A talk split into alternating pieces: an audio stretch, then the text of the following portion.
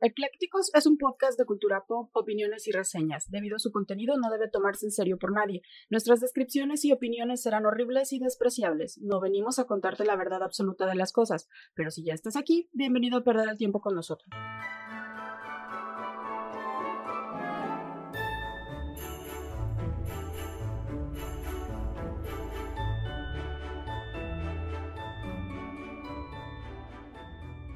Hola, ¿qué tal? Bienvenidos de nuevo a un viernes, viernes de eclécticos. Este es su podcast favorito en donde hablamos de todo sin saber de nada. Hemos llegado al episodio 40 y ya estamos cerca de cerrar este año. Sí, bien rápido. Ya se acaba un año más de pandemia, chingados. Y todavía no se acaba esta Pero pandemia. la pandemia sigue, esa sigue y sigue. Es- 2022 más pandemia, pero ya vamos por la tercera Ya, vacuna. ya estamos en O- O- Omicron, este, Omicron per se 4. ya lo vamos a llegar a Megatron, no sé qué pinches variantes ya vienen, pero ay, esto no se acaba. Es como la canción de la cosecha de mujeres nunca se acaba. Esa es la, la pandemia nunca se acaba. Es como la ropa sucia, los trastes sucios. Ándale. Nunca se termina. O la ropa limpia que hay que doblar, que tampoco nunca se acaba. También. Esa, híjole, pues bueno, ya estamos llegando a este episodio 40, ya casi por cerrar el año. Eh, pues ya entrando en estas fechas muy festivas, muy navideñas, una época del año que a muchos les gusta, a otros los Les deprime. deprime. Ajá, Hay mucha gente que le deprime, eh, pero bueno, pues al final de cuentas es una época especial para muchos, sobre todo para aquellos que celebran muy religiosamente, por decirlo de alguna manera, o que siguen esas tradiciones, pues bueno, les, les gusta. A mí en lo particular me gusta, ¿eh? A mí me gusta la, esta época navideña. ¿Será el clima, tal vez? Eh, pues los recuerdos también, los recuerdos bonitos que tengo de Navidad, yo creo. Pues yo sí tengo recuerdos de, de haber convivido chido con la familia, mí la me verdad. gustan las luces Mm. y como toda esa sensación como de expectativa, pero, pero, por ejemplo, ahorita siento así como de, ay, sí, qué bonito. Y el ¿Y? 25 voy a sentir así de, ya quiten toda esta mierda a la chingada. Ya, por favor, ya Sí, pasó Navidad, ya, ya, ya, Queremos acabó. rosca de reyes ya, el 26. Ya, no, el, ah, el 26, 26 ya, hay. hoy, hoy fui a un Ajá. autoservicio y ya hay rosca ya, de reyes. roscas de reyes, claro, esa es mi gente. Esa es mi gente, ya. O sea, ¿te estás dando cuenta que estamos que a 16? hoy Eh, viernes 16. Ajá, 16 de Y ya hay rosca y de ya hay reyes. rosca de reyes. Qué Ujú. chido. Pero espérense al 7, ¿eh? O sea, ya baja el precio. Ah, sí. Espérense el 7 de enero, baja, baja el precio de, de las Pero roscas. ¿por qué esperar si puedes comer rosca hoy? Pero es más 16 de diciembre? cara. La rosca es más cara. Y pues bueno, como estamos en estas épocas navideñas festivas, les traemos un episodio, pues, ad hoc con ello. Ujú. Que es el, es el, vamos a llamarle, eclécticos, especial navideño. Ah, es- Bueno, parte 1. Parte 1, ajá, porque luego viene. falta la próxima Sí, semana, no que los vamos a dejar. Eve. Para la víspera navideña Sí. les vamos a traer también. Aquí no Sí, descansamos. para que en lo que preparan su cena navideña Sí, también tengan que, eh, qué episodio de Eclécticos me, me gusta, eh, eh, especial navideño. Ok, Me gusta Primera especial fase. navideño. Sí, así como todos los Simpsons tuvieron su especial navideño, South Park tuvo su especial navideño, es eclécticos. un episodio muy especial. Especial navideño parte 1. Y, y tan especial que no vamos a hablar de cosas tan usuales como, Como ay, qué, boni- como qué bonito es esperar la Navidad. No, vamos a hablarles de... Acuérdense que aquí los vamos a educar también para que, para que se vayan con un poquito más de... Diversidad, de- Diversidad. Para que se vayan con un poquito más de conocimiento y no nada más estén en vano aquí una hora y feria aguantándonos. Pues bueno, se van a llevar algo. Saludos tiene usted, señorita, antes de empezar. Este, saludos a todos los que Los nos peludos. escuchan en este, Latinoamérica, en, los países del norte, Sí, a todos los que nos escuchan en Europa también, que Chichi. yo creo que me imagino que es nada más para practicar el español, a lo mejor. o para burlarse de nuestro español. También. Bienvenidos todos. Saludos también muy especiales a Alma, a la presidenta Ali, que hoy no pudo estar con nosotros, pero le mandamos Sí. saludos desde aquí. Siempre nos gusta Este, tenerla así también. es, y te extrañamos, presidenta. A, a la Pau. vicepresidenta. Ah, cómo no, Zaira Castillo. Zaira, te mandamos muchísimos saludos. Este, ojalá que estés muy, A la muy bien, Canaria. Te queremos mucho. Sí. Y este. Yo pues, a mi Pau. ¿A tu Pau? Yo quiero a Ami y a Paulina. Les Ah, mando ya, a tu saludo. Pau No, yo, yo a Ami y a Pau. Les mando un saludo muy grande. De verdad, porque siempre están ahí al pendiente. Sí, de- de y saludos a. Rodo también, que siempre nos escucha. Oh, Muchas sí, gracias Rodo por escucharnos y por compartirnos. Sí, sí. también a Jesus. Jesus A Jesús Christ. Sarmiento, este, que nos escucha, igual muy buen tatuador. Gracias, Jesus, por escucharnos. A Toño Elisea Y a todos ustedes que nos hacen el favor de acompañarnos semana con semana, les agradecemos mucho. Acuérdense de compartirnos, eso nos va a ayudar mucho y de darle amor, amor, amor, amor, amor, amor. Amore. Mucho amor a esto. Acuérdense que estamos en época navideña. Háganos el milagro navideño. Todavía están a tiempo de librarse de, Háganos de el que les dejen un navideño. carbón en su zapato. Entonces, Sí. este, compartan eclécticos y, y ya no les dejan un carbón. A lo mejor les dejan un chicle, pero ya no va a ser un carbón. Sí, sí, ojalá que no. Si se portan bien, no les va a dejar. Me acordé de la película de Santa Claus, esta película mexicana, Ah, donde Santa- sale un diablito eh, y les deja un carbón. pasa- No, no, posada, no, se llama, se llama Santa Claus. No se llama Santa Se llama Claus. Santa Claus. No, se llama La Pastorela. No, esa es de, es más reciente de Joaquín Cosío, donde el cochiloco y demás. Eh, Se llama Pastorela. No sé, yo que sepa no. Bueno, ahí nos dirán. Ya luego nos sacarán de dudas. Este, nos arrancamos, te arrancas, ¿qué onda? Tú dime. Yo, este, sí, quiero empezar con esta, esta festividad que también está relacionada con la Saturnalia. Ajá. Y de hecho hay muchos este, eh, agnósticos que no celebran la Navidad tal cual o, o- o el nacimiento de Jesús, porque también tenemos estas dos versiones de que, o sea, Santa Claus Ujú. y la- el Niño Dios, ¿no? Y los Reyes Magos. Y, no, pero eso es hasta enero. Entonces, este, incluso por ahí escuchaba en la oficina de que, ay, es que en tu casa celebran Navidad o el Niño Dios. Es así Ajá. como de, de todas Pues maneras. es la natividad. mismo, de todas maneras recibes regalos. Yo me acuerdo que de chiquita pensaba, bueno, tiene sentido que un señor grandote de barba Ah, sí, yo, yo lleve justo un costal con regalos. Pero ¿por qué un Pero niño te va a traer? el eh, son los regalos del niño Dios, yo decía, pues es un niño Ajá. y está más chiquito. Y yo lo vi en el nacimiento y decía, este güey no tiene ni seis meses. ¿Y ¿Cómo cómo, me va a traer tantos regalos? Ajá. Ajá. O sea, yo de chiquita pensaba eso, pero, pero se creía, Es, ¿no? es, es curioso porque, por ejemplo, te digo que eso iba a ir porque, mm, por ejemplo, nosotros que yo viví, nací en la Ciudad de México, este, toda la vida fue los Reyes Magos, toda la vida nos trajeron los Reyes Magos. Solo había, yo me acuerdo que solo eran los fifís a los que les traía Santa Claus. Ah, sí. Ah, en la. Ciudad de México solo a los fifís les traía Santa Claus. Y era así como de, güey, Santa Claus, pues era el 25, Ajá, pero a nosotros era hasta el 6 de enero. sí. Y me acuerdo que cuando iba con mi familia de Guadalajara, a ellos les traía el 25, pero el niño Dios. Ajá, sí. Y a mí me sacaba mucho de onda. Entonces, eh, de verdad, no recuerdo cómo ha, ha de haber sido la explicación de mis papás, pero qué difícil para ellos. Porque imagínate un niño que llegaba y veía que a tus, veías que a tus primos les, re- Les les traían los regalos diciembre y a ti te el tocaba 25 este y me tocaba este enero Ajá. y ver que les llegaban sus regalos y todo. Y de verdad, no recuerdo cuál explicación me han de haber dado mis papás. Eh, Lo que sí recuerdo es que decían, es que cuando llegamos a, a la Ciudad de México ibas a tener tus regalos yo, en, en yo me enero, acuerdo, pero... tengo familia en, en Querétaro, pues Querétaro está muy cerca de la Ciudad de México y ellos también reciben regalos el 6 de enero. Pero Ajá. también recibían regalos aquí el 25. Entonces a mí decía, ¿por qué? ¿Por qué? no me pueden dar regalos a mí también en enero? O sea, Te voy a, te voy a no, decir no, no, en... es que a ellos les llega. En palabras del. Me acuerdo mucho de un episodio de Dario, ahora que le he estado viendo últimamente. Jake, su papá, en, en un episodio me acuerdo que dice: pinches ricos insensibles, así. Porque les dan doble, ¿verdad? Maldita sea, pero sí les tocaba. Y este, y bueno, entonces decías que. Eh, que, eh, ¿Saturnalia? sí, la Saturnalia es una festividad que viene desde los romanos. Ajá. Este, era una fiesta que se celebraba con el sacrificio, con un sacrificio en el templo de Saturno. Mm, en un foro romano y se celebraba con un banquete público, seguido por el intercambio de regalos y este, un festejo que era como varios días. Originalmente eran tres días nada más. O sea, el día previo a la celebración, el día del sacrificio, que era el mero día de la celebración, y, y el día posterior, porque me imagino que todo el mundo amanecía crudo y vomitado, ¿no? Lo- los romanos. eh, Sí, eran, eran de excesos. Ajá, les, ma- les Entonces, eh, resulta que las autoridades pues siempre daban esos tres días para la festividad, Mm. pero la gente gustaba tanto de esto que se corrían cinco días o hasta siete días. Y empezaron a tener, tuvieron que eh, las autoridades aplazar los- el periodo vacacional romano porque la gente no iba a trabajar, No, no, pues regresaba no. a sus casas, se Bien quedaba en la güey. calle crudo comiendo, regalando, etcétera, etcétera. Entonces dijeron ya pues cinco días. Y esto iba del 17 de diciembre al 23 de diciembre.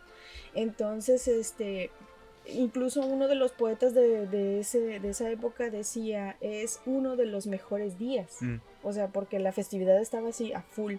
En ese momento de las fiestas saturnales se decoraban las casas con plantas y se encendían velas para celebrar la nueva venida de la luz. Y los romanos amigos y familiares se hacían regalos. Al principio eh, involucraba algunos rituales este, como previos a la entrega de las, de las, de los regalos que en ese momento, pues no les regalaban PlayStation a los romanos, Ah, ¿verdad? ¿no? No, ¿tú crees? Ah, les daban Xbox entonces. Les daban este velas, o sea, velas en, en cierta forma o de colores, o pero velas, y este figuras de barro. Porque pues también ten en cuenta que una vela era como, no manches, Pues sí, es para eh, que tuvieras ajá. luz en tu casa, entonces Sí. como si te regalaran una lámpara. Claro. Este, y de ahí se dice que surgen ciertas tradiciones navideñas derivadas de la celebración saturnalia o los saturnales. Por eso, en The Big Bang Theory, este, Sheldon. Sheldon, eh, Sheldon Cooper, él no celebra la Navidad, No, porque es, la este, Saturnalia. es agnóstico. Ajá. Y, y fíjate, este, eh, bueno, para... Hay unas coincidencias muy grandes donde casi todos los dioses solares pues terminan, tienen términos de ciclos. Y Sí. entonces por eso es este lo que se dice del nacimiento del sol y bla bla bla, de que sea esta época, no es precisamente de, de que la Biblia o demás lo diga. Sí, Voy a llegar más adelante a eso Ah, de, la parte bien, bíblica, de, de por qué las fechas, ¿no? Este, y sin embargo, por, por eso coinciden. Y de repente se dice que la tradición este, católica o cristiana retomó de, de estas fiestas, entre comillas, paganas, el- las tradiciones y que por eso los, los toman ahí. Fíjate, de, hablando un poquito de los elementos de que conforman o de los rituales navideños, uno de ellos es el arbolito de Navidad, Ajá. que es uno de los más conocidos. Digo, en México es muy, muy común hacer el nacimiento. Ah, Eh, sí. ajá, aquí en México se sigue haciendo mucho y el hay muchas familias que ponen los las dos, dos, arbolito y nacimiento. Bueno, pues ahí te va. En eh, Jeremías, que fue un profeta del siglo 7 antes de Cristo, decía que las costumbres de los pueblos son vanidad, porque un leño con plata y oro lo adornan, con clavos y martillos lo afirman para que no se mueva.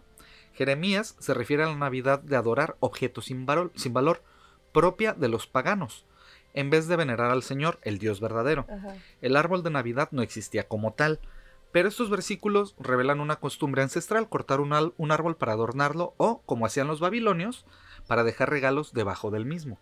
O sea, esto se hacía desde la época babilónica.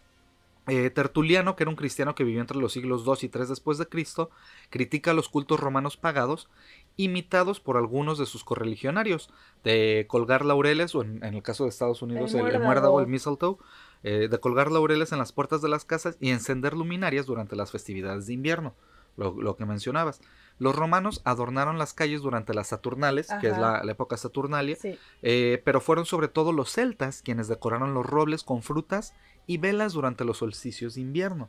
Y fíjate que ahí me surge la duda, o sea, si era un árbol que pues todos hemos, bueno, yo no, pero este, los que compran árboles naturales, Ajá. que te- deben de ponerle poquita agua, que para que viva Mm. un poquito más, pero si seamos honestos, el árbol está muriendo No, se en muere. tu casa. Eh, tú estás celebrando un árbol que está muriendo en tu casa. Ya, ya hay gente que eh, se dedica a darte el pino con macetita y lo regresas, ¿eh? O sea, nada más como que te lo rentan. Y eso está chido. Ay, qué desmadre, mejor planta Sí. uno. Pues sí, también. Este, y, y por ejemplo, pues las hojas empiezan a hacerse cada vez más eh, fla- flamables, sí, ¿no? Ajá, inflamables. No, inflamables que no, que Mm, no bueno, prenden. ajá. Entonces, flamables, y si en ese entonces no había lucecitas y tenían que poner velas, entonces no detonaría muchos incendios más en fácil. su momento, o sea, porque era más fácil que se prendiera esa cosa. Y fíjate, como es este, sabemos que ya desde el otoño, el invierno, viene el la caída de las hojas, luego empiezan a morir los árboles. Pues bueno, estos celtas eh, adornaban los robles y era como una forma de reanimar el árbol y asegurarse el regreso del sol y de la vegetación. Y era también como un ritual para conservar un objeto, o sea, un árbol vivo adentro de tu casa en lo que afuera había nieve y desmadre, ¿no? Y, acuérdate que también este, la naturaleza o los árboles siempre han sido un símbolo de fertilidad Ajá. y de regeneración, entonces por eso era esta como adoración. Bueno, pues los, el cristiano o los, el cristianismo adoptó y, y cambió, transformó, adaptó estas costumbres paganas, pues obviamente como no las pudieron erradicar, lo mismo que pasó aquí, ¿no? Con, con México que con los...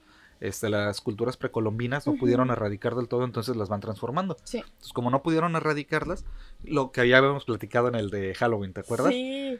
Que, que las fueron adaptando, lo mismo. Ha sido un- una mezcla. Es una cuestión de, marketing religioso bien. Está bien chido. Cuenta la leyenda que en el siglo VIII había un roble consagrado a Thor. En la región de Hesse, en el centro de Alemania, cada año, durante el solsticio de invierno, se le ofrecía un sacrificio. El misionero Bonifacio taló en el árbol ante la mirada de todos los lugareños y tras el Evangelio les ofreció un abeto, un árbol de paz que representaba la vida eterna porque sus hojas siempre están verdes. Ah, es como de esos árboles perennes. Y porque su copa señalaba al cielo. Entonces de ahí este, viene más o menos, ¿no? A partir de ese momento se empezaron a talar abetos durante la Navidad y por alguna razón no conocida se colgaron de los techos. O sea, no los, no los ponían en el piso, los colgaban de los, Los techos. a lo mejor tenían gatos en su casa y era para que no tiraran las velitas. Ah, hay una eh, historia que dice que el teólogo Martín Lutero puso unas velas sobre las ramas de un árbol de Navidad porque centellaban como en la noche invernal. Dos ciudades bálticas se disputaban el mérito de haber este, erigido en una plaza pública en Tallinn, en Estonia, en 1441 y en Riga, en Letonia, en 1510. Eh, en unos comerciantes locales instalaron un abeto en la plaza del mercado de Riga y lo decoraron con rosas artificiales. Bailaron a su alrededor y finalmente le prendieron fuego. Bueno, Hoy eh, se iluminan como, pues ya sabemos, este, con, con velitas y digo, con lucecitas y demás, ¿no? Entonces, esta es parte de, de cómo viene la, ¿De la historia viene? la- Del- del, del arbolito, arbolito, de Navidad. ajá. Ajá. Y les traigo varias historias de los orígenes de varias cositas. yo traigo, bueno, este, además de, de los orígenes que ya traes tú, Ujú. obviamente no podían quedarse atrás las criaturas horribles, maléficas de la Échale. noche, que también aparecen en Navidad. Entonces, para empezar, traigo el, el- no sé cómo se pronuncia porque es francés, pero es Perefutard. Perefutard. ¿Es, ¿Es correcto? Sí. El Perefutard, que es en Francia el padre azotador. Ok. En algunas regiones de Francia, Bélgica y Luxemburgo se dice que Pere Futard acompaña a San Nicolás en su trabajo para repartir azotes y carbón a los niños que no han sido buenos. O sea, porque no es nada más voy a ser un niño bueno para que Santa me dé este un regalo, es tengo que ser un niño bueno para que Pere Futard no me dé azotes en la noche de Navidad. O sea, en se vez de dejarte carbones está más No, cabrón, ese ¿eh? sí te da tus nalgadas y luego tu carbón, ¿no?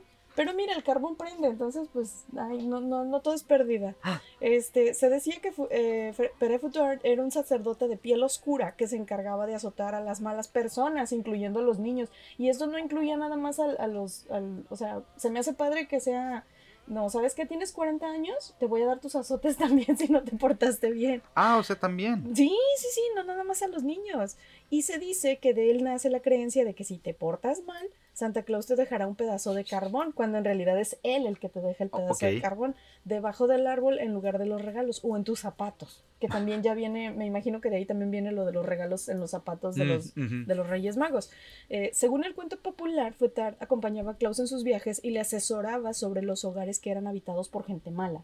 Entonces, pues tiene sentido, o sea, Santa está muy ocupado, tiene muchas cosas que estar supervisando, es normal que tenga asesores. Entonces, pues sí, él le iba diciendo así como, ¿sabes qué? Aquí no. ¿Y, y aquí sabías sí". que se le considera a Santa Claus uno de los personajes ficticios más ricos? Ah, claro que sí. Porque imagínate para dar regalos en todo el mundo, que la tiene. O sea, es más, es más rico que el ratón Miguelito.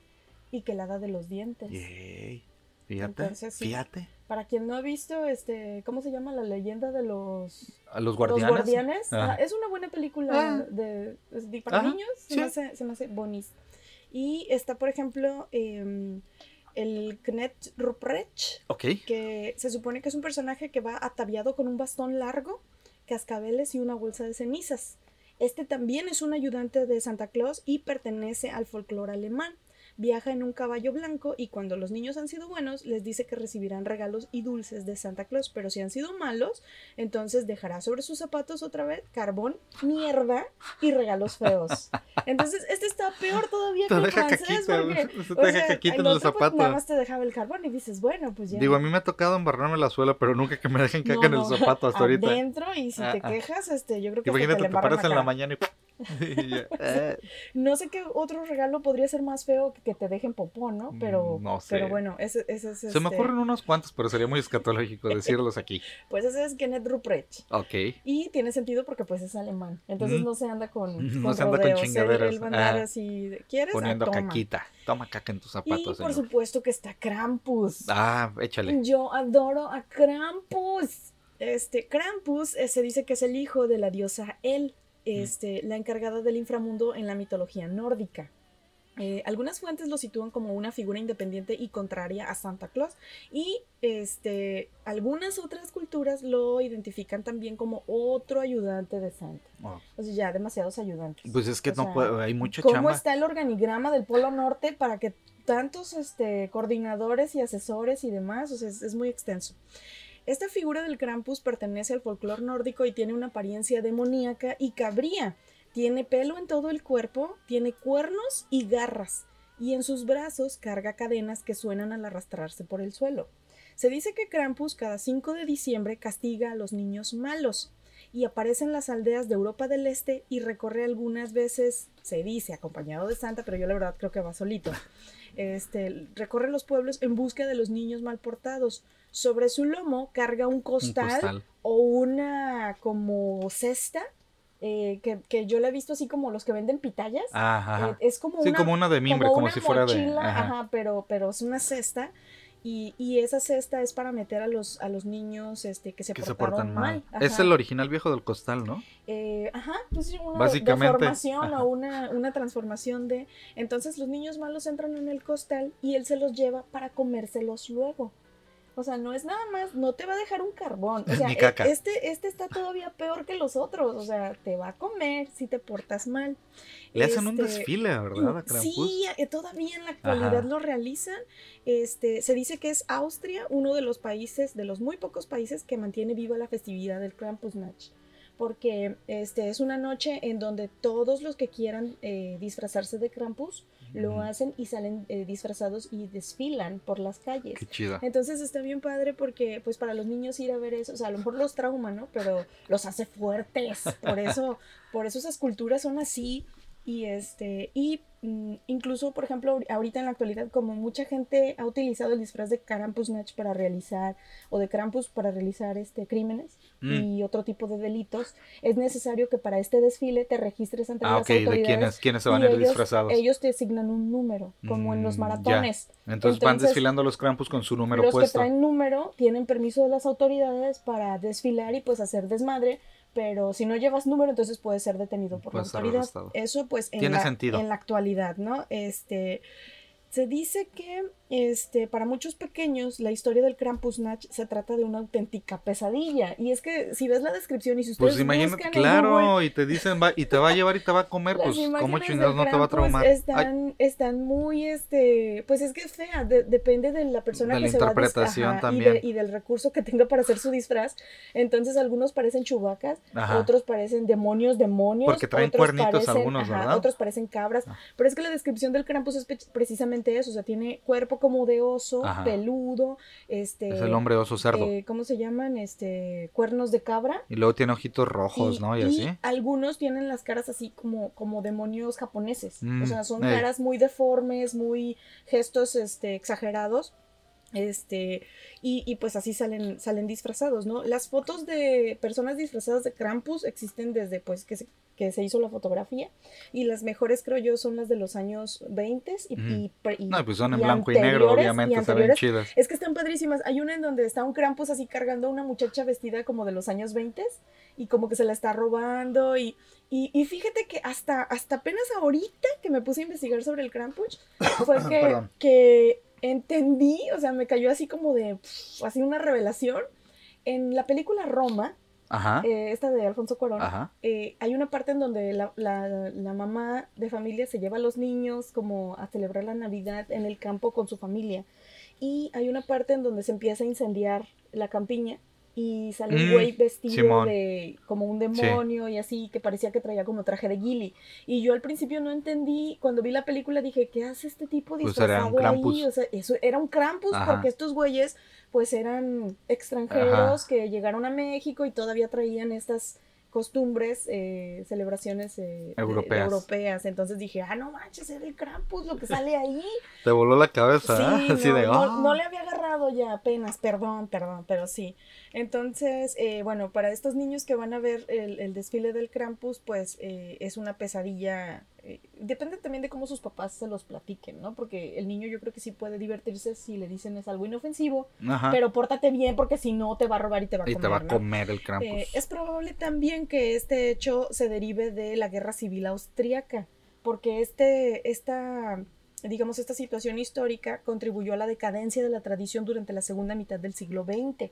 Sin embargo, es necesario recordar que se trata de un legado cultural existente mucho tiempo antes de que las figuras este, santorales de la Iglesia católica o cristiana eh, predominaran las, las tradiciones este, navideñas. Y además el Krampus es propio de la mitología este, nórdica, y aunque la mitología cristiana también ganó terreno este, durante la Edad Media, se peleaban mucho entre el Krampus, al menos en esta región del mundo, cuando San Nicolás de Bari surgió como el verdadero Santa Claus. O sea que en realidad San Nicolás de Bari, pues es San, Ah, Santa, San Nicolás. Ahorita Que me voy a imagino que lo vas a tocar Sí, claro. Yo lo traigo así muy por encimita que nada más, pues se supone que San Nicolás fue convertido en santo porque realizó milagros y bla, bla, bla, pero se dice que mientras estuvo vivo, eh, él regalaba eh, cosas Ajá. o comida a la gente en estas fechas. Y Mm. por eso, digamos que esta figura de, un, de una persona que existió en la realidad se convirtió posteriormente en el santa que, que todos Ah, conocemos. yo no voy a hablar de San Nicolás tal, tal a fondo, pero sí del de Santa Claus moderno, ese sí. El mito que todos conocemos, que no es mito, es una realidad. Ah, ¿De dónde nació el, el nuevo Santa Claus, el, nuevo Papá Noel? El santa local. El, el Santa más conocido, el Santa comercial, vamos a Ah, así. va, va, va, va. Y por eso, el, eh, digamos que era la, la parte bondadosa, que era San Nicolás, y la parte, digamos que, eh, la, la antítesis del Santa, que era, Que era Krampus. Krampus. Ajá. Y entonces, este, pues se dice que, que los niños que, que escuchaban en lugar de campanadas, escuchaban cadenas, entonces tenían que cuidarse porque pues ya, ya los estaba esperando el Krampus para llevárselos y esto tiene que ver con los valores que tenía la Iglesia Católica y que se fueron arraigando poco a poco en el cristianismo de, de Europa del Este. Y me encontré una historia, eh, obviamente es, una fantasía o es una fábula o no lo sé, pero resulta que es la historia de un niño en, en Alemania que este, el 26 de noviembre, porque el niño era pirómano, quemó el granero de su casa. Y en ese granero pues había vacas y animales y los Y animales todo. murieron calcinados. Entonces eso pasó el 26 de noviembre. Este niño tenía dos hermanitos más pequeños y los, los dos más chiquitos dijeron, chin, o sea, esto estuvo muy mal y Krampus va a venir y te va a castigar y no queremos vernos involucrados en ese desmadre porque nosotros sí nos portamos bien. Entonces llegó la noche del 5 de diciembre, que es cuando llega Krampus. Y se supone que este niño dijo, ay, sí, pues es que Krampus no existe porque ya era un niño Mm. medio grandecito, ¿no? Entonces que empezaron a escuchar las cadenas y que los papás dijeron, híjole, ya valió. viene Krampus sí, por ya, lo ti". bueno que tenemos otros dos porque tú ya fuiste, hijo. Entonces, este, pues eh, dice el folclore que el Krampus llegó por el niño, lo metió en su saco y se lo llevó. O sea, pese al, a que el niño no creía en el Mm. Krampus.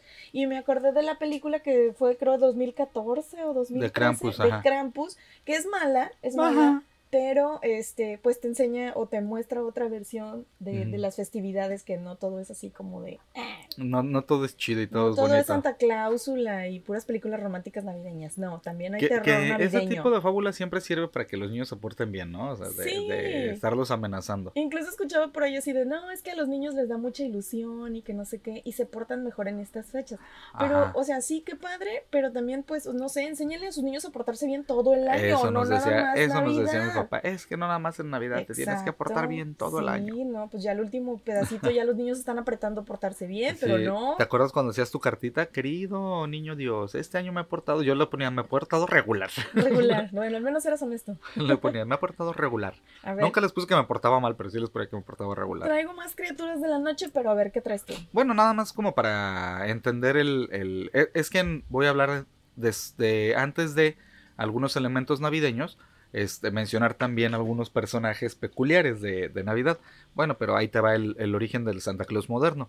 Eh, pues todos conocemos o sabemos que es como uno de los personajes más icónicos, representativos o entrañables de la Navidad, que es este Santa Claus o Papá Noel.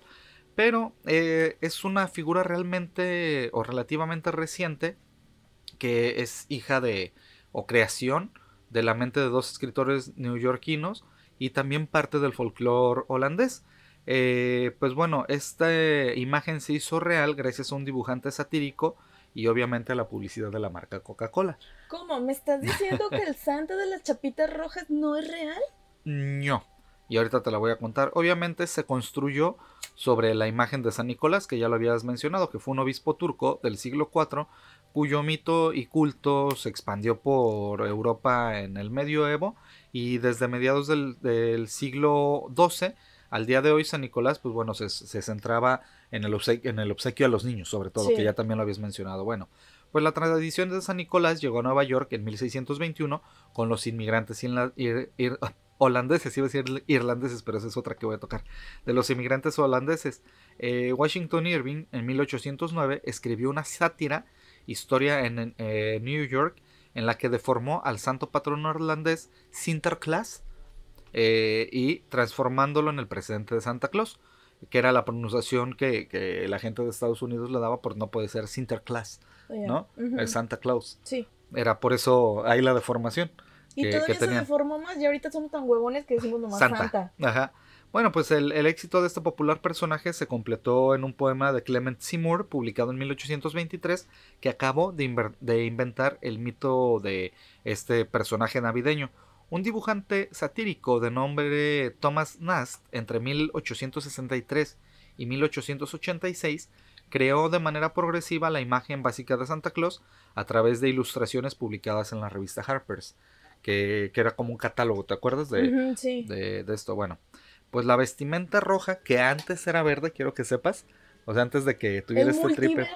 de Santa Claus. Hay un Santa Claus verde.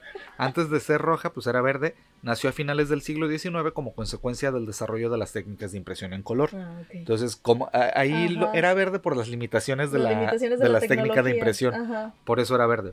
Eh, pues obviamente este popular ya Santa Claus pasó a Gran Bretaña, después a mediados del siglo XIX, y de ahí brincó a Francia, donde se fundió con el nombre de Bonhomme Noel. O sea, no, pues Noel. No tiene un, Que sería como el buen hombre Noel, ¿no? El Papá Noel después. Eh, que es el origen del Papá Noel, por eso digo Bonhomme Noel. La imagen actual de, Santa Claus se la debemos a Coca-Cola, que en 1931 le encargó al pintor Havdon Sundblom que remodelara el personaje de Nast para hacerlo más humano, atractivo y creíble. El aspecto de un vendedor jubilado llamado Louis Lou Prentice sirvió a base de, eh, como base a este ilustrador este Sundblom para crear en sus óleos pintados entre 1931 y 1966 la figura moderna que conocemos. Entonces, sí hay una persona real en la que se basaron para hacer esta imagen de, Santa Claus, ¿no? Y la popularizaron en la publicidad navideña de Coca-Cola y para el cine norteamericano. Acuérdate que el cine de Estados Unidos tuvo una gran influencia en la propaganda. o sea, si alguien quiere estudiar propaganda, estudie Estados Unidos. ¿eh? Todo lo que fue de la, eh, de la guerra mundial y la posguerra y todo. la verdad es que han sido muy buenos para propaganda. Hemos visto cómo incluso el Halloween también ves que es una festividad muy, muy propia de Estados Unidos, que ni siquiera nació ahí, pero ellos la han potencializado a un extremo de internacionalizarla. O sea, como tú no le vas a venir a vender el Halloween a los, a los, este, a los celtas, por ejemplo, porque ellos tienen su propia, su propio nacimiento de eso. Pero eh, eh, Estados Unidos dice, no, quítate, es, esto lo como que yo te digo. si en otro país quisieran vender el Día de Muertos. Bueno, ya pasó, ahí está Sí, pero sí en Coco, pero no es tal cual, o sea, no por eso este Disney tiene los derechos o tiene la, la razón. Ah, sí, pero se la peló. Intentó. Y entonces, este, a la muerte del presidente de Coca-Cola, toman también un poco de rasgos del, presidente de Coca-Cola y como una forma de homenajearlos, los añaden a las nuevas ilustraciones de Santa Claus. Entonces le ponen algunos rasguitos. Entonces, pues Santa Claus nace prácticamente por el 31 gracias a Coca-Cola. Y como todo lo demás, también el, todas las festividades que a lo mejor tienen un origen en, alguna religión o en alguna creencia, terminan siendo una cuestión de marketing. regala cosas, regala cosas. Claro. Porque el consumismo, ¿no? sí, del, del, capitalismo. Entonces, este es el, origen de Santa Claus. Yo creo que ya la mayoría lo había escuchado, ¿no? De que Santa Claus fue un invento de Coca-Cola. Acabas de romper el corazón y sueños de muchos. Quienes. no, los niños no deben de escuchar este podcast, ¿eh? ¿eh? Y quienes no, pues bueno, ya ahora saben cómo nació, que, que es una deformación de, de, San Nicolás y cómo viene. ahí. en muchos lados todavía le siguen llamando San Nicolás, San ¿eh? Nicolás, sí. todavía. Este es, este, date antes de que yo entre con los 13 Papá Noeles. Ah, bueno, entonces eh, voy a hablar de Handstrap, que es también conocido como Rubels, y es otro ayudante de Santa, pero este es en Francia, al igual que el, el apalpador o el olencero, que también es conocido en la región vasca. Eh, tiene el aspecto de un carbonero, Sin embargo, Handstrap está más asocia- asociado con figuras maléficas como el coco o el hombre del Mm, saco. lo- como Krampus. Ajá, porque castiga a los niños malos. No encontré muy bien cómo los castigaba, pero supongo que como es un carbonero, pues a lo mejor también les dejaba carbón. Pero se me hizo bien, bien este padre porque la, la imagen de Handstrap es como un cosaco. Ah, ok. Es como, o sea, está, está, tiene su traje como de cosaco. Y como de piel así, me Ajá, imagino. Mm. piel, el gorrito así como ruso y este, y tiene la cara manchada de carbón, pero así súper güero. O Ah, sea, súper güero porque pues se supone que es un carbonero y está sucio y como es malo, pues te va a dejar carbón, ¿no? Ese es el handstrap. Y está Grilla, que me encantó el nombre, Grilla. Yo quiero tener Un gato que se llama Grilla, un, está un chido. gato que se llama Grilla. No, tendría que ser un perro que se, una perra que se llame Grilla y un gato porque Grilla tenía un gato. Oh, a ver. Dice, Grilla es una bruja de la mitología islandesa que vive en las montañas en compañía de su malvado gato, Yolakonturin. El gato se llama Yolakonturin. Yo la conturín. La bruja, eh, que tiene dimensiones monstruosas, o sea, es una cosa gigante, eh, obviamente tiene su, su, su, ¿cómo se llama? Eh, tiene como un pañuelo en la cabeza que le atrapa el cabello, este, como, como las bruji- como las viejitas, este... Ucranianas. Ucranianas, ajá, como las viejitas ucranianas, pero pues es gigante y, y tiene así su ropa pues normal de viejita, pero tiene... eh, piernas de como caballo o como cabra, o sea, tiene, tiene pezuñas, ajá. Se dice que la bruja baja cada Navidad a las casas para capturar a los niños malcriados para comérselos. O sea, tiene, También. tiene ese pedo de Yo creo que como se llevaría Krampus. bien con Krampus ella. Sí, harían unas cenas este, ahí ellos en Ajá. Navidad. Y luego tienen patitas equinas y así. Y por su parte, su gato, el Yola Conturing, también se come en Navidad, pero a todos aquellos que no hayan recibido ropa nueva. Ah, Entonces, a los niños en Islandia se les acostumbra a regalar ropa. ya valí un madres. suéter, Me va a comer. calcetín o algo. Ay, cállate, todavía no es Navidad, estamos a tiempo. Estamos a tiempo. Entonces, este, si, si los niños en Islandia no recibieron ropa, el, eh, o cualquier persona que no haya recibido ropa nueva para estrenar en Navidad, entonces el gato de Grilla se los come. Otro, otro Y- producto del consumismo, ¿te? Claro, A claro. huevo. Pero al menos es ropa, o sea, lo puedes usar todo el tiempo y bueno, la leyenda de Grilla se ha utilizado para asustar a los niños, obviamente, y su nombre se menciona ya en las sagas, porque ya ves que este, en estos países este, eh, europeos eh, del norte tienen sagas eh, donde cuentan las historias o las fábulas de los de sus personajes mitológicos. Y Grilla aparece en la saga Islendinga y en la saga de Sverre este que incluso eh, forma parte de la primera o más bien el primer título de esta saga se llama Grilla y es la historia de ella precisamente y datan del siglo XIII la mayoría de las historias sobre Grilla se utilizan para asustar a los niños y el hecho de que su plato favorito sea un estofado hecho con niños desobedientes y que es insaciable pues tiene mucho que ver. Grilla no se vinculó directamente con la Navidad hasta el siglo XVII, momento en el que además pasó a ser considerada la madre de los trece Yolasveinar, que creo que tú vas a hablar de ellos, ¿no? De, de... De los santos malos. Ah, no son malos, pero bueno, vas a Pero ver, sí de Islandia, 13, son ¿no? 13 de Entonces sí son esos, son los Ujú. Yolasveinar. Ajá. Se supone que estos este, seres son descendientes de los trolls que también se usaban para asustar a los niños, pero que actualmente son algo parecido a Santa Claus. En 1746 se declaró un decreto público que prohibía el uso de grila para aterrorizar a los niños. De acuerdo con el folclore islandés, Grilla se casó tres veces y se dice que, en su, que su tercer marido, Le Paluo, se fue a vivir con ella a una cueva en los campos de lava de Dimmunburg y con sus hijos, este, eh, uno de los más grandes que era Yolacotín y su gato navideño que ya sabemos que se llama Yolacoturin. En cuanto a la Navidad se acerca, Grilla comienza a buscar a los niños que se hayan portado mal y la leyenda dice que aparece en muchas historias, poemas, canciones y obras de teatro irlandesas, aunque en algunas de estas historias Grilla muere al final, ¿Mm? como la bruja de Hansel y Gretel, Ok. pero no siempre, porque sigue aterrorizando a los niños en la actualidad. O sea, tiene, tiene eh, finales abiertos ahí. Sí, o sea, Ok. depende del, del, este, director de la obra de teatro, puede terminar Puede tener muerta diferente. o puede terminar así. Depende si es un Snyder Cut o no. Segunda parte. Puede tener su Snyder Y Cut. esa es Grilla. Ok. ¿Va- ¿Vas a decir más o me voy con, con los Yolas Beinar? Pues si quieres hablar de ellos porque pues son sus hijitos Ajá. de una vez y ya Ah, yo traigo ándale. puras criaturas buenas. Va, que va. Pues bueno, eh, estos les llaman los 13 Santa Claus o los 13 Papá Noel de Islandia, como habías dicho. Pues este, eh, proviene de los orígenes nativos de esta nación y según la tradición hay 13 Yola, Yolabesnair, Yolabesnair que son figuras míticas de hombres y mujeres viejos, cada uno con nombre propio, que se encargan de llevar durante igual número de días y eh, eh, durante igual número de días regalos y dulces a los niños. El primero aparece el 13 de diciembre y el último el 26. Los festejos culminan el 6 de enero. ¿Curioso? Curioso que Ah, terminan el 6 de enero. Eh, cuando dice la leyenda, los elfos, trolls y figuras importantes en la mitología escandinava bajan a la Tierra a celebrar el inicio de un nuevo año con los habitantes de la isla. Les repito, hay muchas curiosidades Y y coincidencias que toma las tradiciones este, cristianas o católicas en cuanto a varias fiestas paganas. Bueno, pues la historia explica que desde pequeños los niños islandeses escuchan las historias de Grilla que ya habías mencionado, que es una obra horrible, otro el que vive en una cueva o en las montañas de Islandia con su marido Lepo- Lepolodi, su gato negro y los 13 hijos, ya lo habías mencionado, ¿no? Este, eh, los Jolavesnair en islandés o Jul Lats en inglés, o lo que vendría siendo unos elfos de Navidad. Eh, voy a mencionarlos, la pronunciación probablemente Sí. este, están complicados, pero ahí te va. El primero se llama Stek Gastaur y llega el 12 de diciembre y su afición es robar ovejas. Ah, yo pensé que su afición era cantarle las mañanitas a la Virgen. No, no, no, podría ser, pero no, él se roba las ovejas. ¿eh? Ok.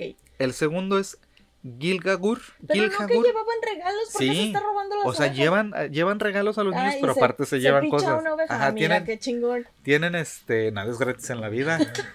el segundo se llama Gilha, Gilhagur y llega el 13 de diciembre, se esconde en los establos para poder robar la leche. Ok. El siguiente es Stufur, llega el 14 y, se- y le encanta robar las cacerolas para comer los restos pegados en ella. Guácala. Luego el otro es Pu- Pubollurskel. Buah, Está muy difícil este. Es como Bob Rulslekir. Y llega el 15 de diciembre. Y su pasión es chupar las cucharas. Ah, bueno. Eh, Potals, Potalsleikir llega el 16 de diciembre. Y le gusta robar las sobras de las ollas. Él no se las come, nada más se roba las sobras. Ah, ok. El otro sí se las Pero come. deja este se las las- ollas limpias ahí. Pero se, ajá. O Pero sea, eso está chido. No, ese es el, el que las chupa. Es este Stufur. Ah, ok. Se, re- se come los restos pegados O en las el cacerolas. con sus manitas los restos Ajá, y y, se, se, lleva, las lleva. Y se Ah, las ok. lleva. No, Bueno, no sé si se no. A lo mejor se lo lleva para dárselos a Stufur, Mm. ¿no? Este.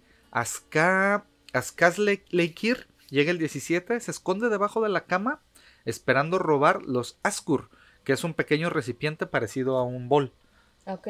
Eso se Como las basinicas. Ah, pues yo me imagino, ajá. Bueno, pues si tienen basinicas todavía, hoy es día de que se las van a robar. Hurdaskelier llega el 18 de diciembre y le encanta dar portazos. Cuando más tarde por la noche, mejor. O sea, él azota las puertas. Ah, ok. Él llega esos días y le, le mama eso, ¿no? Eh, Skrigamur llega el 19 y este le gusta mucho el yogur islandés. Ah. Le gusta el yogurcito. Eh, Bujark Krakeikir llega el 20 de diciembre y solo piensa en robar salchichas. Ah, A él bueno. le gustan las salchichitas. Eh, Glugagegir, eso está bien chido, Glugagegir. Suena como Grogu. Grogu. Llega el 21 de diciembre eh, y este cuate es como un boyerista porque le gusta ver por las ventanas de la gente y es él está buscando qué robar. O sea, cualquier cosa. Cualquier cosa. Ajá, el cualquier cosa que robar, pero está de mirón. Ah, Se empieza a ver por las ventanas. A Gatapefur eh, llega el 22 de diciembre. Tiene una nariz muy, muy, muy larga que le sirve para localizar y robar rebana- rebanadas de pan. Ah, bueno. O sea, lo huele, olfatea y se lleva las, las rebanaditas de pan. Eh, Kekt Krokur, el 23 de diciembre, lleva un gancho para poder robarse la carne. O sea, todos, todos son ratitas, ¿te fijas? Sí.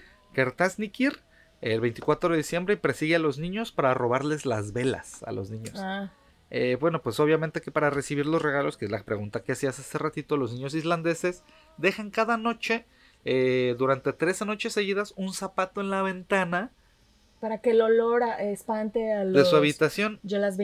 Cada una de esas noches, este, pues bueno, estos Yuland o, o, eh, ay, se me olvida el nombre, los Yoval, Yolavesnair, que llegan, este, dejan las golosinas en los zapatos. ¿Te acuerdas que a ti, no sé si a ti te tocaba, pero a mí se me decían, deja tu zapato y deja tu cartita en el zapato? a mí sí. y yo no, yo nunca había entendido. Yo nunca había entendido y fíjate, ahora como otra vez lo de las tradiciones cómo se van deformando. A mí me decían, deja tu zapato donde para que lleguen los Reyes Magos. Nunca había entendido. En, México no dejamos los zapatos en las ventanas porque se los roban. no, no, no, no era en la ventana, lo dejabas en, adentro de tu casa. No, si lo dejabas allá, amaneces sin zapato y más en el centro de México. Este, entonces dejan ahí los niños los zapatitos y llegan estos, este, eh, los Yolas Besnayer y les dejan las golosinas en, los zapatitos. Siempre y cuando los niños se hayan portado bien. Mm. Entonces ahí les van dejando sus dulcecitos. Y estos son los, los 13, los 13 hijitos de, ¿cómo se llamaba? Grila. ¿ah? Grila. De Grila. Échale, échale. Bueno, pues esos eran los malos y también hay seres buenos. Pues esos no son malos porque sí les dejan. Pues tampoco es que sean malos, simplemente cumplen una función. Eres, mm. Tú eres un niño malo, te voy a, comer o te voy a y, Y ahí te va también, ¿entiendes el de que les va, le dejen a Santa Claus su leche y galletas? También eh, porque la, comida, ajá, la ofrenda. y estos pues eh, se llevan comida mayormente. este episodio tan genial de la serie de Love, Death and Robots mm. que está en Netflix. Si no la han visto, ah. por favor, véanla. Las dos temporadas son buenísimas. La, segunda temporada hay uno de, En la primera temporada todos los episodios son geniales. En la segunda hay algunos que están medio flojitos, pero en la segunda temporada hay una versión alternativa está bien a, lo, que nosotros conocemos como Santa. Entonces, si no la han visto, por favor, vayan a, su este, televisión, ah, pongan Netflix y busquen Love, Death and Robots. Y el episodio creo que se llama Christmas Eve, o no recuerdo pero está, está padrísimo. Duran muy poquito, son cortos animados en realidad y, y está, está muy padre esa historia de, de, la versión alternativa de lo que podría ser Santa, ¿no? Entonces, bueno, además de estas criaturas que ya mencioné que no es que sean malas, sino que pues le dan su merecido a los niños y a las personas que han sido malas, también hay criaturitas que, que digamos que son más, más bondadosas en el sentido, este normal que tenemos de lo que debe ser. Están, por ejemplo, los Bendegums, que su origen es muy reciente y es más actual. Es una tradición que se ha creado en Occidente en el siglo XX. Eh, es el nombre de los pequeños duendes, eh, incluso en algunas versiones pueden ser elfos o gnomos, que preparan los regalos de Santa Claus en su taller en el Polo Norte. Entonces, eso se mm, llaman Bendegums. Bendegums.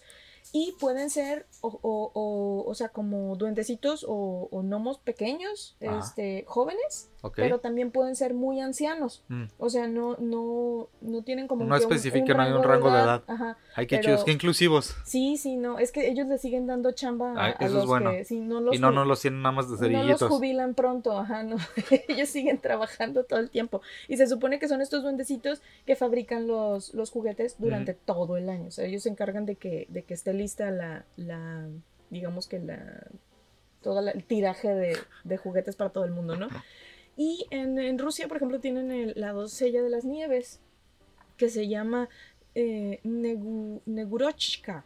En el folclore ruso, ella es la hija eh, de la helada y la primavera y se encarga de ayudar a Death Moros. Y Death Moros es el santa ruso. Entonces se dice que Death Moros era un señor grandote, este, muy robusto, ya viejito, este, que se vestía de rojo y, y, ella era como su nieta o su hija, no recuerdo. Entonces, como él ya estaba muy grande, le dijo, ¿sabes qué? Yo necesito ayuda para que me, me o entreguen estos regalos. Yo entrego unos y tú entregas otros. Entonces, la doncella de las nieves se iba a las regiones rurales y ella entregaba los regalos que faltaban, pero ella iba vestida de color azul. O sea, como el mismo trajecito de Santa, pero azul y obviamente falda, ¿no?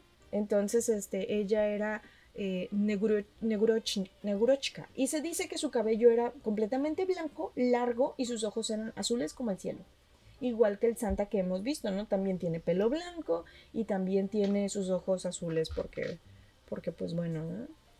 Y este, mm, mm, mm, eh, se supone que ella aparecía eh, con mayor regularidad cuando las noches tenían nieve o escarcha o hacían escarcha. O sea, era así como que, ay, viene la, la neurochina porque ya está empezando a nevar, ¿no? Entonces a dormir todos porque tiene que llegar sin que la vean. Y esas son las criaturitas buenas porque pues... Hay, hay muchas criaturitas. no malas, pero son como más, este... ah, traviesas o más, este, de comportamiento más peculiar, ¿no? Eh, pues sí, y es que te digo, o sea, insisto, se me hacen como más atractivos los que, los que te hacen cosas malas que, que los buenos. Están más botanas, están, más, están más divertidos, la neta. Eh, ahí te van unos datos curiosos. ¿No? ¿Vas a hablar de más? Ok, te van unos datos curiosos sobre el nacimiento de Jesús. Yo, perdón, les vengo a romper la ilusión, ¿Cómo? pero ahí les va. No. En los evangelios no se aporta información exacta al respecto, o sea, al respecto del nacimiento de, de Jesús. Todos los datos que los cristianos dan por hecho o por históricos son invenciones tardías.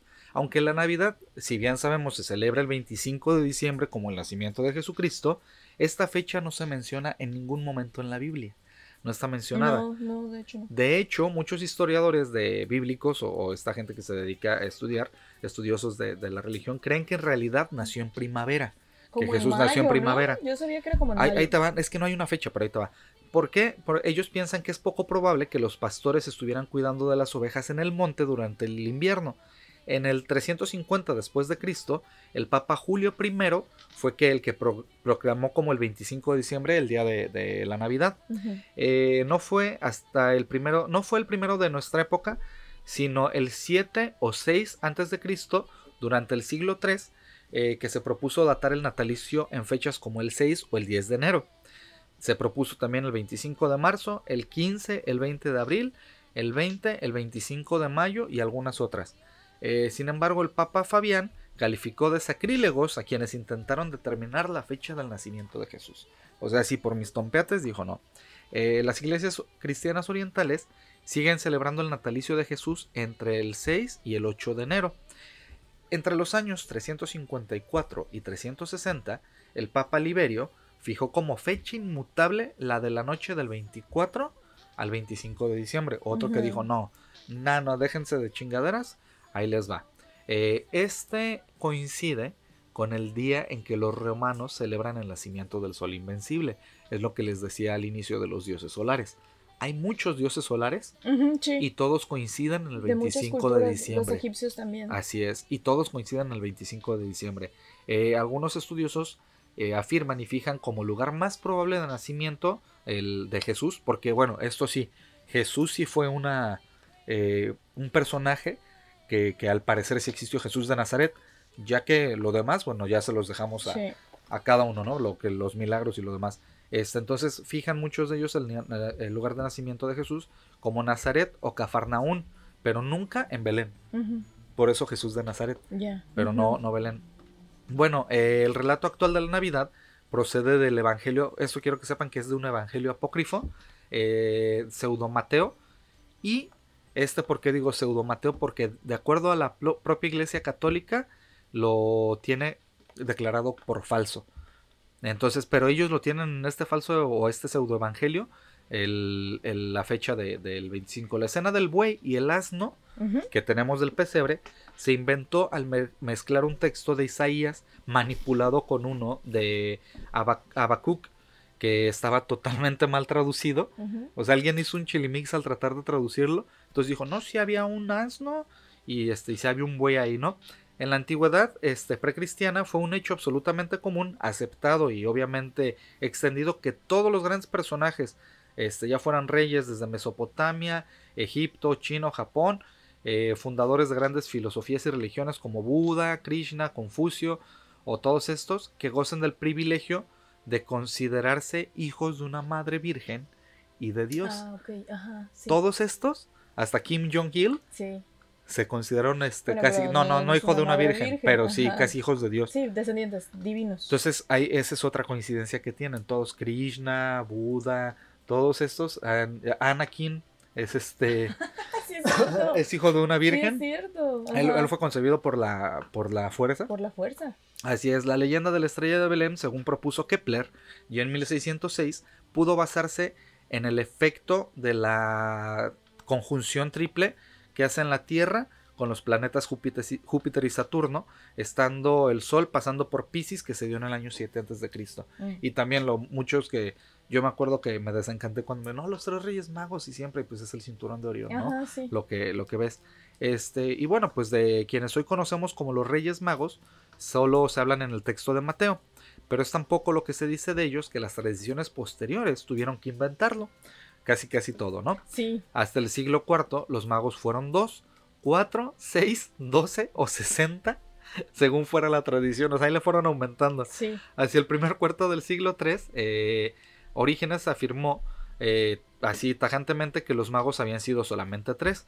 Una postura que obviamente acabó prevaleciendo y que hasta, hasta tiene ahorita, que ver ¿no? con la numerología, ¿no? Porque Ajá, el sí, 3 es, es el un- perfecto, ajá, es la perfección. Así es. El 3 es la- el símbolo La de la perfección, la Santísima Trinidad y todo. Acuérdate que el, el triángulo es una figura Ajá. perfecta porque está balanceada y bla, bla, bla. Este, eso ya lo hablaremos después. Entrando obviamente ya en el siglo III, Tertuliano, para evitar la mala fama que tenían los magos, este, con- convirtió a los En magos reyes. en reyes, así es, en reyes de Orientes, porque porque los acuérdate, si no hubieran sido como brujos alquim, eran, las brujas ajá, son malos. Entonces, este, de hecho, acuérdate que muchos son sabios Ajá. eh, los consideran como sabios. Entonces los transforman para quitarle la, la mala fama de magos, De y los convierten en reyes de Orientes. Este, que era un, pues obviamente, Pero como Eh, luego regresan a lo mismo, ¿no? Porque ahorita son reyes magos. eh, fíjate, en un mosaico bizantino de mediados del siglo VI, eh, en Zapolinare Nuovo, en, en Italia, aparecen por primera vez sus nombres actuales, pero los tres magos aún iban ataviados con, con este traje de persas. Ah, como persas, no, no los que conocemos. Y muchos sí los hemos visto así, como con Sí, el ropón y todo, pero sí. no, no con este. En el siglo XV, Petrus de Natalibus fijó que Melchor tenía 60 años, Ay, sí. que Gaspar 40 y Baltasar 20. Una descripción este, que obviamente también rechazaba todo lo anterior. Baltasar fue blanco hasta el siglo XVI, época a partir de la cual se le representó como de raza negra Ajá. y este y por necesidades obviamente estratégicas de la iglesia como para dar este este rollo de inclusión no en occidente no comenzó a celebrarse la adoración de los reyes magos sino hasta el siglo V los reyes magos no empezaron a traer juguetes a los niños sino hasta mediados del 19 Fíjate. o sea cuánto cuánto Sí, ¿no? tuvo que pasar la pues obviamente la cartita actual de que tenemos a los Reyes Magos se, com- se comenzó a popularizar hasta el primer cuarto del siglo XIX Ujú. es hasta ahí y otra vez sus estrategias de marketing pero bien chidas y bien este Pues es que claro, o sea, si en Navidad eh, no se vendieron todos los juguetes, vamos poniendo otra fecha, a ver qué, qué podemos jalar de la historia. Ah, había unos Reyes Magos, también daban regalos. Entonces, todo lo que quedó en stock en bodegas, empieza a sacar en enero porque los niños del centro de la República Mexicana van a ocupar regalos. voy a, a- se dice el pecado no el pecador tenía un, tengo un tío todavía vive que eh, ¿tú has visto tacaños extremos? Sí. Ah, pues es- él podría entrar en esa categoría bien, sin broncas. Él les llevaba hasta el 7 o el 8 regalos bueno, a sus hijos. más baratos los Exactamente, regalos. porque están más baratos. Pero está bien, pues, o sea, Y mis a primos, ¿por qué no nos traen el 6? Es que sabes que no encontraron la casa, les decía mi tío. Ah, Se pues perdieron. Está bien, está bien, todas Era, la onda. Y entonces, este, lo mismo que les decía de la rosca de Reyes, cómprenle el 7, está más barata. Mi tío aplicaba la misma, ¿no? Se buscaba los saldos, el, el, este, el 7, ya cuando estaban más baratos y llegaban 7 o el 8 Pues es que los Reyes o Magos sea, a casa de mis Está muy difícil para los papás, o sea, para los niños sí hay que ilusión y quiero la casita Sí. mágica de Barbie, bla, bla, bla, pero cuando ya no eres un niño y estás No, en el yo plan entiendo. de, y, que, y que sabes lo que cuestan las cosas. y, no- y que te está pidiendo 15 mil juguetes el niño, así como de, ay, Es, güey". eso es lo que platicamos la otra vez. Bueno, a ver ahí en sus comentarios, déjenos qué siempre quisieron que les trajera Santa Claus, el Niño Dios o los Reyes Magos y nunca les trajo, ¿eh? Porque yo, el otro ¿te acuerdas que Sí, me platicábamos? preguntaste cuando hablábamos de la nostalgia. Ay, perdón. Y yo te decía, y ahora lo entiendo, que yo me traumé cuando tenía seis años por ahí, que quería un Power Wheels, Ujú. que era un Jeep rojo. No manches, ahora que lo entiendo, que cuestan tre- entre 3, 5 mil pesos o algo así, y no, éramos, no era el único hijo, éramos tres, Sí, y pidiendo un chingo de cosas, pues claro que entiendes que sí, no. lo complicado que es este darle gusto a, a- a los hijos con todo lo que piden en la cartita. Creo que es muy importante, eh, o sea, está bien padre y las fechas y los regalos, y a todos nos Sí, gusta recibir regalos, seamos honestos, y hay a pero, quienes les gusta dar. pero también es bien importante que, o sea, si ustedes son papás, concienticen a sus hijos de que a lo mejor hay cosas que sí se pueden y no se pueden, porque no se trata de, de romperle el corazón o la ilusión al niño, pero sí de hacerlo un poquito consciente. Es un niño, pero, Sí. pero no está estúpido, o sea, él lo, lo va a entender, pero Sí. hablen con sus hijos. Sí, y, este, y estoy segura que ellos lo van a saber. Aparte, los niños son bien nobles, o sea, a veces nada más quieren una pelota. Y yo soy bien metiche y fue que me di cuenta de los. Reyes Magos un día que descubrí los regalos sin querer en un Ah, closet pues por, ves. por metiche. Y no los andaba buscando, pero andaba buscando otra cosa y los encontré. Sí, o, o ya de plano, si sus niños se portan mal, pues también apliquen la del Krampus, o sea, Pónganles caca en su No. zapato. no se trata de, pues sí, es la luz de su vida y lo que sea, pero pues también hay, hay este, hay que, hay que educarlos con valores y decirles, pues a veces no se puede, y ellos lo van a entender. Sí. Eh, te voy a leer la última ya para cerrar. Este, que es la rosca de Reyes, ya que estamos ahí. Ah, ¿De pues- dónde nace pues la rosca de todavía no Reyes? estamos ahí, tú porque ya la viste en la tienda, No, pero... no, porque ya estamos en los Reyes Magos. No, no estamos en los Reyes No acabo de hablar de Ah, los Reyes bueno, Magos. es que estábamos hablando de. Navidad, tú ya te adelantaste Por como eso, un mes. pues es parte de los festejos. Esto, esto termina hasta el 2 de febrero, el día de la Candelaria, ¿eh? Ay, los tamalitos. No, no termina hasta. Por eso el nacimiento se quita hasta ese día, ¿eh? Hasta que lleguen los tamales. Ay, no. Bueno, pues obviamente ya sabemos que eh, después de que eh, el cristianismo se adoptó como religión oficial, por decirlo de alguna manera, en, muchas naciones de Europa, este, cómo fueron adaptando las tradiciones paganas, que ya lo habíamos dicho en muchas cosas, ¿no? La primera versión de la rosca de reyes data del siglo XIV, cuando en la Francia medieval se repartía durante Navidad con una haba seca escondida en el interior. Ah, Quien encontrara esta haba gozaba del privil- de privilegios en los días siguientes. pero ahí se podía hacer trampa porque el, la, Alguien no, el pero era una sí sola haba. puedes comer. No, no, no, pero goz- gozabas de privilegios, eso voy. Ah, Aquí no era el paga los tamales. Ya, ya. Pues escuche, niño, escuche. Cuando la costumbre llegó a España, una serie de simbolismos inspirados en la historia bíblica de los reyes de Oriente que llegaron a adorar al niño fueron asociados con la repartición del pan. Otra, ahí se viene transformando otra vez. Con la conquista, obviamente, la tradición llegó a México y volvió a cambiar. Otros simbolismos y características se les agregaron. Algunos de estos simbolismos en la actual rosca de reyes son eh, la forma del pan representa el amor de Dios, que al igual que un círculo no tiene fin, bueno, que este es como un óvalo, ¿no? Más que un círculo, pero bueno, es, es continuo. Eh, las frutas cristalizadas o deshidratadas que representan las joyas en la corona de los reyes. Mm. Eso representan. El muñeco que a mi papá no le gustaba que le dijéramos muñequito, me salió el muñeco, el mono. Es un mono. Bueno, la figurita que viene ahí adentro es el niño Jesús escondido en la rosca, hace alusión, esa sí la conoce la mayoría, al pasaje bíblico en la que María José, María José, Mari José. José, María Hussein, María José tuvieron que esconder a- al hijo del, del rey Herodes para que no lo matara. El cuchillo con el que se parte la rosca representa el peligro. Ay, al Dios, cual estuvo ya, expuesto. ya. Y, y Sí, porque no lo partes con la mano. la. Claro. O sea, no manches. Pues es que en México nos mama darle representación a todo, güey. Entonces el Y cuchillo se supone que es el peligro, ¿no? Este, además en México obviamente la tradición dicta que quien encuentre la figurita del, del niño Jesús dentro de la rosca de reyes se compromete a ser el anfitrión para la fiesta del Día de la Mm. Candelaria, que se dan tamalitos, ¿verdad? En esta tradición se acostumbra a Ya vestir se a un niño Dios. los tamales. A mí también hay que comprar tamales. Sí, Y se- mañana. este, se viste un niño Dios y se sirven tamales para todos los invitados, ¿no? Entonces. Ya saben, el que le toca el muñequito, paga los Y tamales. si es un baby Yoda, coleccionenlo. Sí, está chido los que empezaron a meter Grogus sí, en... las roscas de Reyes. Yoda. Y pues bueno, son algunos datos de, de la Navidad, que esto es nuestro primer especial navideño, Primera parte. primera parte, que ojalá les haya gustado. Sí, y de verdad, de verdad, acuérdense que hay regalos que valen más que cualquier otra cosa. Si ustedes no tienen el recurso o a lo mejor andan un poquito Róbenlo. cortos, no. Pero por ejemplo, regala, regala tiempo. O sea, invita a un café, vete a platicar, regala un abrazo. Hay cosas que valen muchísimo más, de verdad. Y más ahorita en este tiempo Sí, de pero yo prefiero un Play 5. A ti te van a dejar mierda en un zapato, cállate. No me des abrazos, No, dame un Play te has 5. portado muy mal. Dame un muy Play mal. 5. No, jamás. No, este año no. Dame un Play 5. No. Voy a, pues si no voy a empezar a hacer tra- Ahora yo voy a hacer el de los duendecitos, voy a empezar a robarme las salchichas y así, güey. No, los- eran, no eran los duendes. esos No, son los, los, yo son, son los este, hijos de, de Grilla. los, este, de los Yolas Yolas Beinar. Me voy a com- pero son como duendecillos, la neta, parecen. Pues yo me los, me los imagino más bien así como, Como trollcitos. como doñitos creepies Ah, que, que lamen cosas. ¿Ves? Soy yo. Bueno, Sin broncas. Entonces, si soy yo, puedo ser un Yolabis Snair. Bueno. O no sé qué. Este, pues ojalá se les haya gustado este episodio navideño.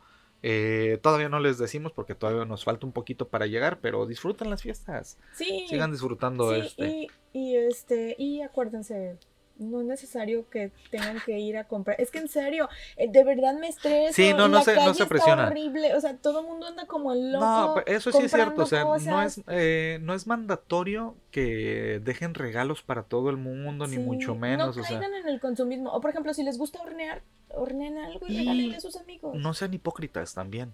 Sí. Si no se caen bien, no andan de pinches hipócritas nada más de que, ay, hoy porque es Navidad, todos vamos. No, o sea, sean honestos, no vayan a donde no se sientan a gusto, no incomoden a otra gente, Sí. la neta, y este, y disfruten solo a los que quieran. O sea, si de verdad dicen que esta es la fecha de paz, amor, y si no, reconcíliense si quieren, si Y- no, no hay bronca. Y no es nomás esta fecha. No, no, no. Es lo mismo. Es lo mismo que los niños. Si no, les voy a ir a cagar un zapato, ¿eh? Y van a juntar tanto carbón que van a poder hacer una carne asada. No, y créanme que conmigo van a juntar tanta caca que puedan poner una fábrica de abono. Bueno, Pues ojalá les digo se hayan divertido. Nosotros ya saben que nos la pasamos bien chido. Síganos en redes sociales, en Facebook como Eclécticos, en YouTube, eh, en Instagram estamos como Eclécticos-podcast y también ahí estamos en TikTok como Eclécticos. Eh, sigan la página de Eclectifans sí. y nada, saludos a todos ustedes. Muchas gracias por el valor de su tiempo, por habernos escuchado hasta el final. Sí. ¿Y qué más, señorita? ¿Ya? Nada ¿Paz más. y amor? Pues lo que ¿Y caiga. jojojo? Lo que caiga es bueno, pero. Ya lo que venga es chido. bien. Sí. Bien. sean buenas personas. Y ya, hasta aquí mi reporte y hasta aquí este podcast. Nos despedimos. Yo soy Clau. Yo soy Mike y nos escuchamos la próxima semana. Bye.